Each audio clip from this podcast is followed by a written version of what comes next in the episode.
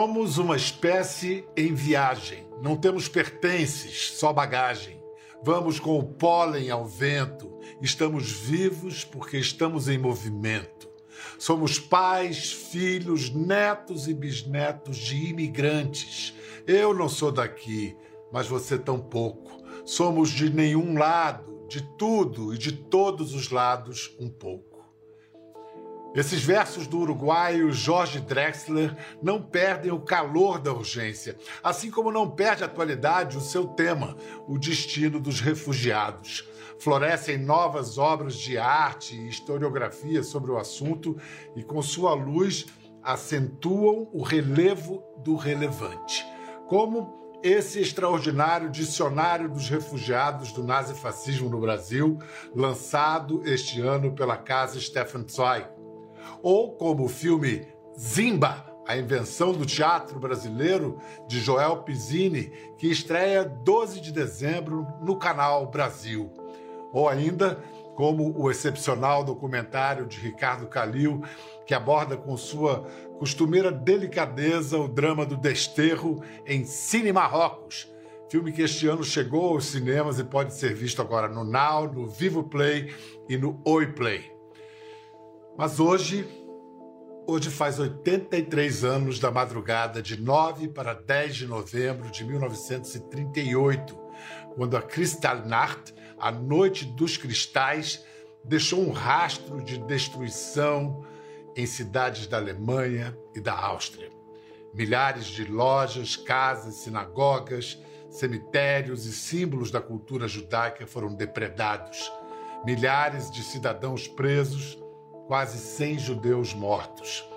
O antissemitismo se mostrava com todos os dentes no que, hoje sabemos, era só o primeiro ato do extermínio de 6 milhões de judeus.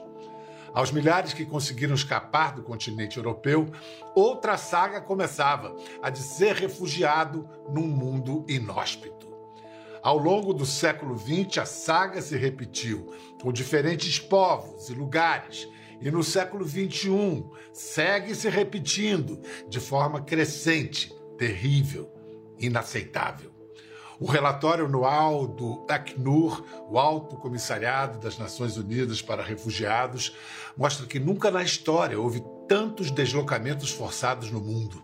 Ao fim de 2020, mesmo com a pandemia, mais de 82 milhões de pessoas sujeitas a perseguição, violação de direitos e violência tiveram que fugir de suas casas para continuarem vivas. Assim como no passado, é raro serem bem recebidas. Nossa conversa agora faz uma ponte entre ontem e hoje com um historiador especialista em imigrações e uma brasileira que não esquece nem os horrores da Alemanha de sua infância, nem a gratidão por ter sido acolhida no Brasil. Vamos começar com ela, Margot Bina Rothstein. Margot, tudo bem? Tudo bem, obrigada. Muito bom estar com você. Margot, você era uma menina de seis anos na Kristallnacht. É. O que você lembra daquela noite? Ai, foi uma coisa horrível que fica na memória até hoje. Acordamos um estrondo, um quebra-quebra, os cristais caindo, as laberedas, as sinagogas incendiadas, as lojas de judeus, é, tudo, tudo, tudo quebrado e tudo em labaredas. Você perguntou para os seus pais o que estava acontecendo? É, eles também não sabiam.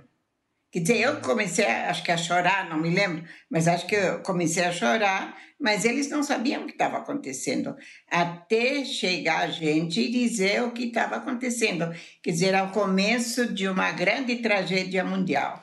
No dia seguinte, você foi para a escola normalmente? Como é que foi a sua vida depois? Eu acredito que eu não fui para a escola, não me lembro disso, mas uns dias antes eu me lembro que meu pai me levou para o jardim de infância e ele ser um judeu não pode entrar.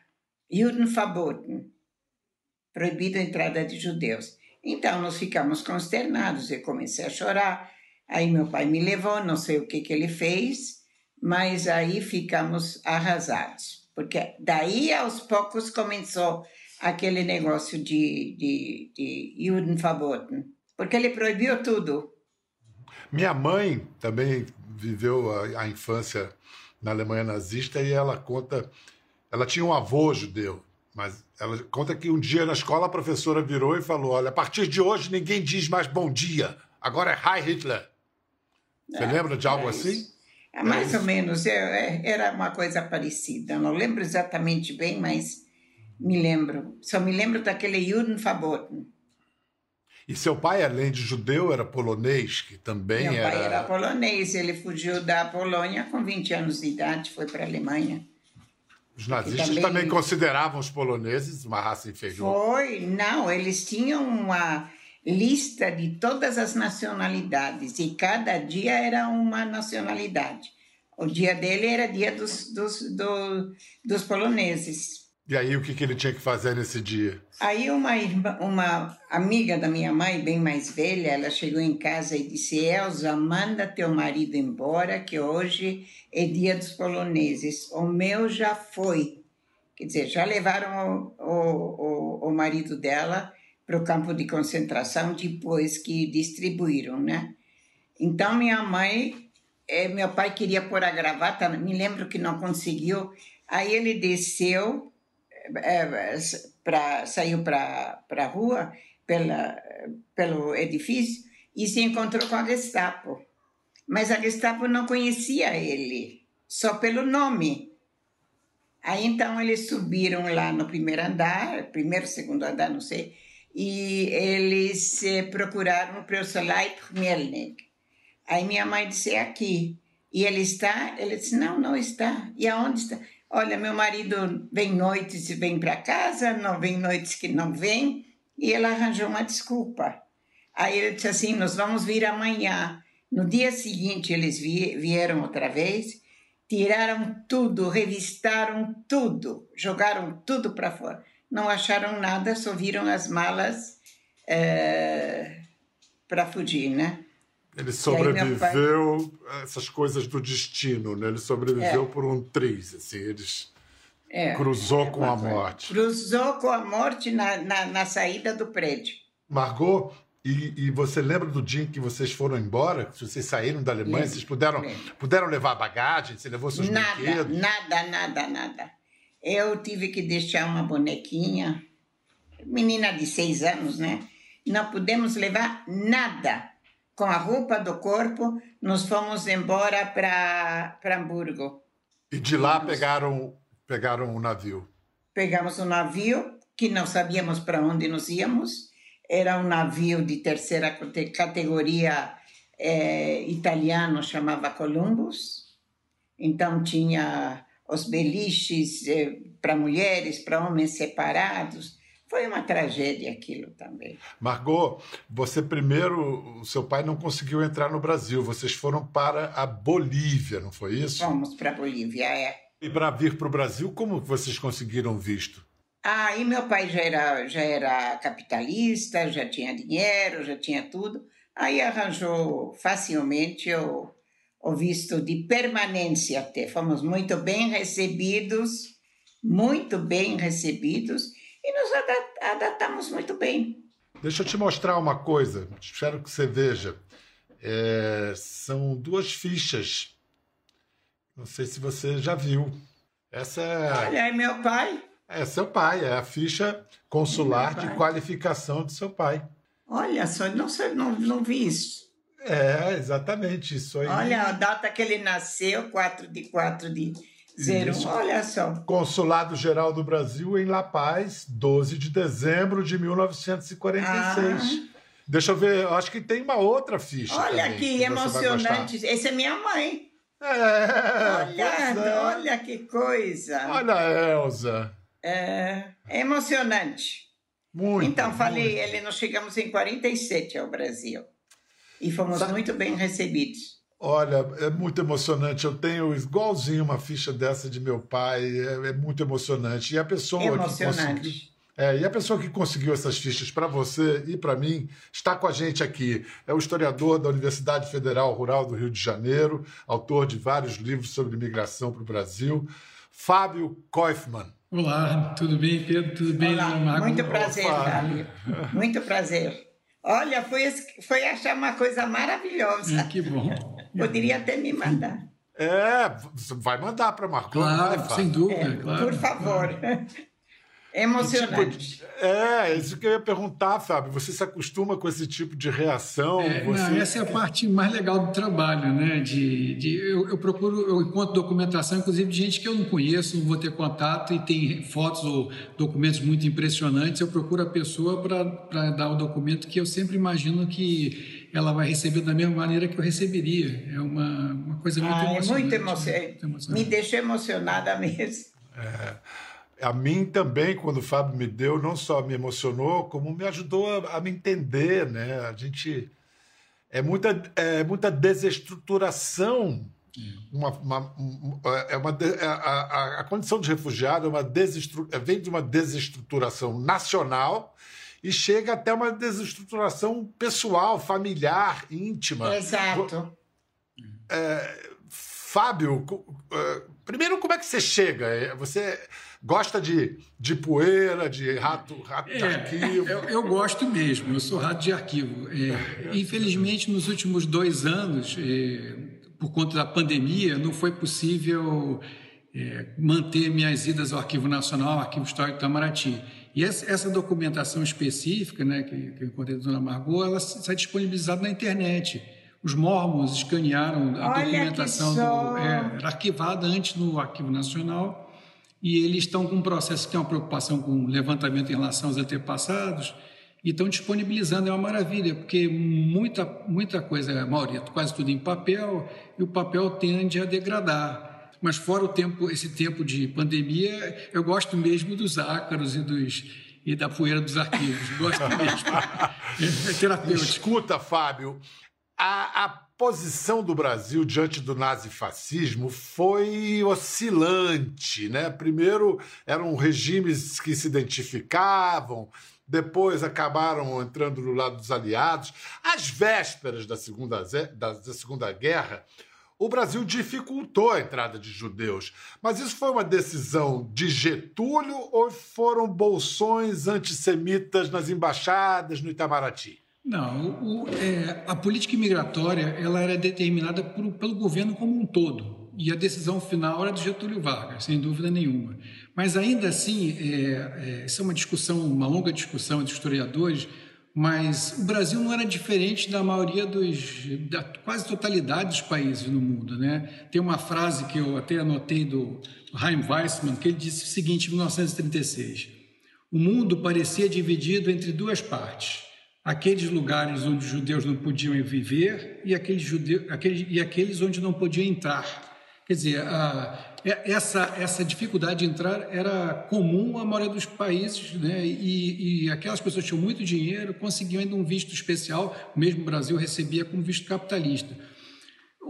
Considerando esse contexto, né, que a gente hoje em dia sabe no que aconteceu, no que, no que acabou produzindo a, a não, a não concessão de vistos, Ainda assim, o governo brasileiro, com as restrições todas, porque tinha uma política migratória, é, o antissemitismo era parte dessa questão. Também tinha um projeto de branqueamento da população e, e uh, o estereótipo relacionados aos judeus é, por, no pensamento dos homens do, de governo, e os primeiros escalões achavam que os judeus não eram assimiláveis, não se prestavam a esse projeto de branqueamento da população aliada a outros eh, atributos que são eh, preconceituosos, estereótipos. Mas ainda assim, o Brasil, em 38, pouco antes da Noite dos Cristais, é, o ministro Oswaldo Aranha editou uma circular, em 1249, que possibilitou, possibilitou a vinda de parentes em até segundo grau para o Brasil.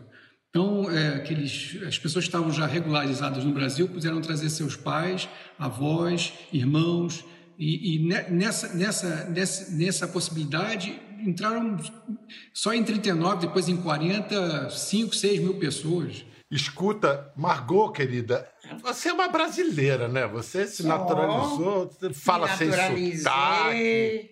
É. Eu sou quantos brasileira, 100%. Quantos anos de Brasil já? 47, 73, né? Você vai fazer 72. 90? Você vai fazer 90 ano que vem? O ano que vem, se Deus quiser. E você só foi voltar a Berlim em 1994. É. Convidada de honra da Prefeitura de Berlim. É, foram acho, 40 acho judeus 40, da é... América do Sul tudo, tudo pago, não tivemos. Olha, foi uma honra como nos receberam. E aí, foi Teatro, estranho? Foi, foi, foi estranho? Foi. foi. foi. Que eu, eu consegui até ver a casa onde nós morávamos. Aquele senhor que estava morando lá nos deixou entrar com a maior simpatia, então foi, foi uma coisa emocionante, né? E ali você se percebeu europeia ou ali afirmou-se como brasileira? Me afirmei como brasileira, né? Que já passou tudo o que tinha que passar e agradeci muito, foi muito bonito, foi uma, uma experiência maravilhosa. O fato é que famílias como a de Margot e tantas outras eh, tiveram uma enorme, valiosíssima contribuição para o Brasil. Os refugiados trouxeram é, é, inteligência e expertise para as mais diversas áreas da arte, a ciência, a, ao, ao empreendedorismo. Enfim, 300 exemplos dessas contribuições estão nesse portento de livro, Dicionário dos Refugiados do Nazifascismo no Brasil, que foi lançado este ano pela casa Stefan Zweig. O organizador Israel Beloc falou com a gente. A Casa Stefan Zweig, ela começou a funcionar em 2012, vai fazer 10 anos o ano que vem. É, essa casa se destina a é, relembrar e divulgar o, o, a mensagem humanística, a mensagem literária do grande escritor Stefan Zweig. E a Casa Stefan Zweig é quem é, promoveu, quem fez a edição desse dicionário é, sobre o qual nós estamos falando. O, o Dicionário dos Refugiados do Nazifascismo no Brasil nasceu de uma ideia originária do Alberto Dines. O Alberto Dines foi a alma e o fundador da casa Stefan Zweig. A ideia inicial era é, divulgar e celebrar a existência desses refugiados que vieram trazer é, contribuições tão importantes para a sociedade brasileira. Selecionamos 300 nomes dentre os mais de 15 mil refugiados que chegaram ao Brasil é, fugindo do terror nazista. Dos 300, nós temos 57 artistas plásticos. Temos muitos escritores, cientistas, músicos empresários, eh, diretores teatrais, fotógrafos. Alguns deixaram o Brasil um pouco depois, eh, são 55, e a grande maioria, cerca de 200, ficou no Brasil para sempre. Podemos dizer também que desses 300, nós temos ainda 13 que estão vivos. Em suma, e todos os campos foram muito é, fecundados e iluminados por essa, essa geração inteira de gente que veio para cá.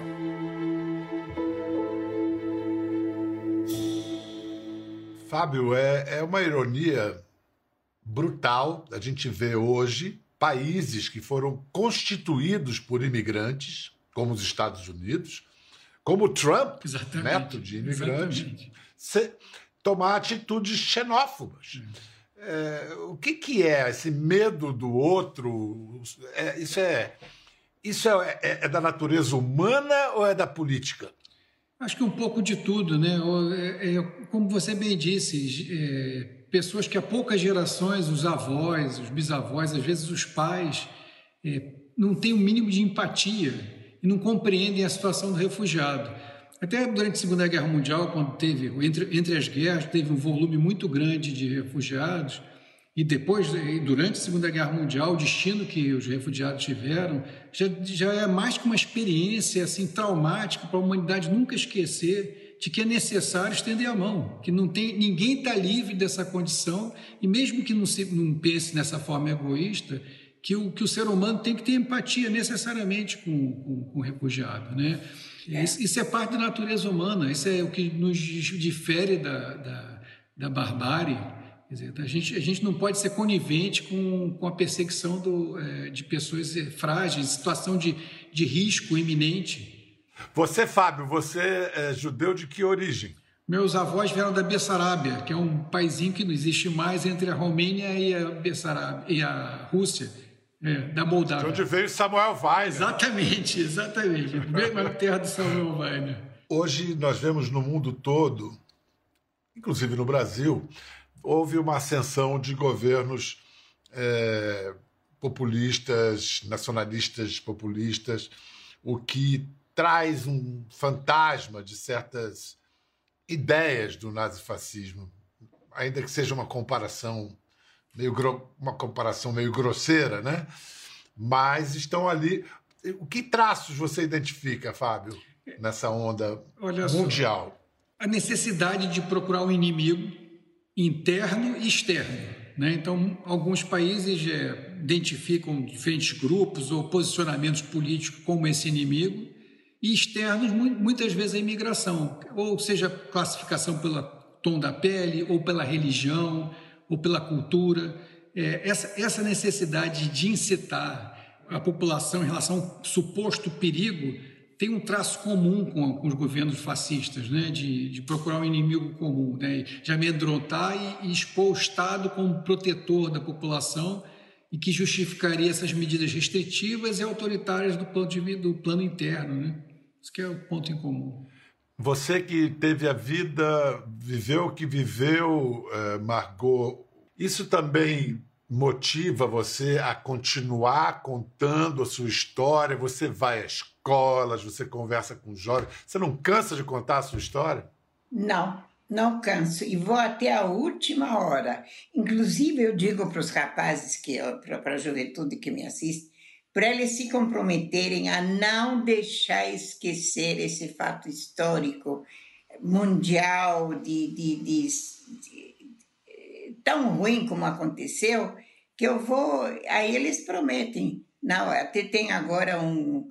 Aqui no Memorial do Holocausto, aqui em São Paulo, já tem um projeto para trabalhar essa, essa matéria. Mas eu onde me vou? Falo bem, falo mal, mas vou Vou, aceito tudo.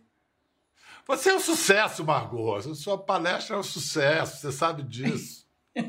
Imagina. Não, eu faço fa... aquilo que eu posso. Por falar em sucesso, vou mostrar o trecho de um grande filme que também toca na questão dos refugiados. É o filme Cine Marrocos, de Ricardo Calil. O filme venceu o festival É Tudo Verdade, de 2019. Por isso teve o seu lançamento nos cinemas prejudicado. Mas hoje pode ser visto é, no, no Now, no Vivo Play e no Oi Play. So your idea to come to this acting class is basically forgetting about a little bit what happened. Yeah, yeah. I just want, uh, I just want things that are going to distract my attention. Okay. Meu nome Joseph Ojong Akem. I'm alive. I'm alive. And nine out of ten movie stars make me cry. And nine out of ten movie stars make me cry. I'm alive. I'm alive. I have this extremist, Muslim extremist group in Cameroon, along the border of Cameroon, Nigeria, Chad, and Niger. They call them Boko Haram. When they came, they had to slaughter my father in front of me, my mother, sisters raped in front of me. So, uh, and they had to ask me to join them. Yeah, they had to ask me to join them. And since then, they keep on calling me. Even if I go with a different telephone number, they keep on calling me. So I had to flee. I had to look for somewhere to go and hide for my life. Milhões de crianças precisaram fugir das suas casas. E algumas de nós estão agora no Brasil.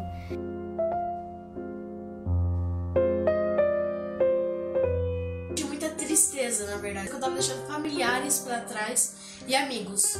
Muita tristeza porque eu sabia que eu ia ficar longe da metade da minha família. No coração. Minha vida no Brasil é, é tranquila. O bom é que não tem guerras e as pessoas são bondosas e o ruim é se adaptar. Nós ainda temos muitos desafios pela frente.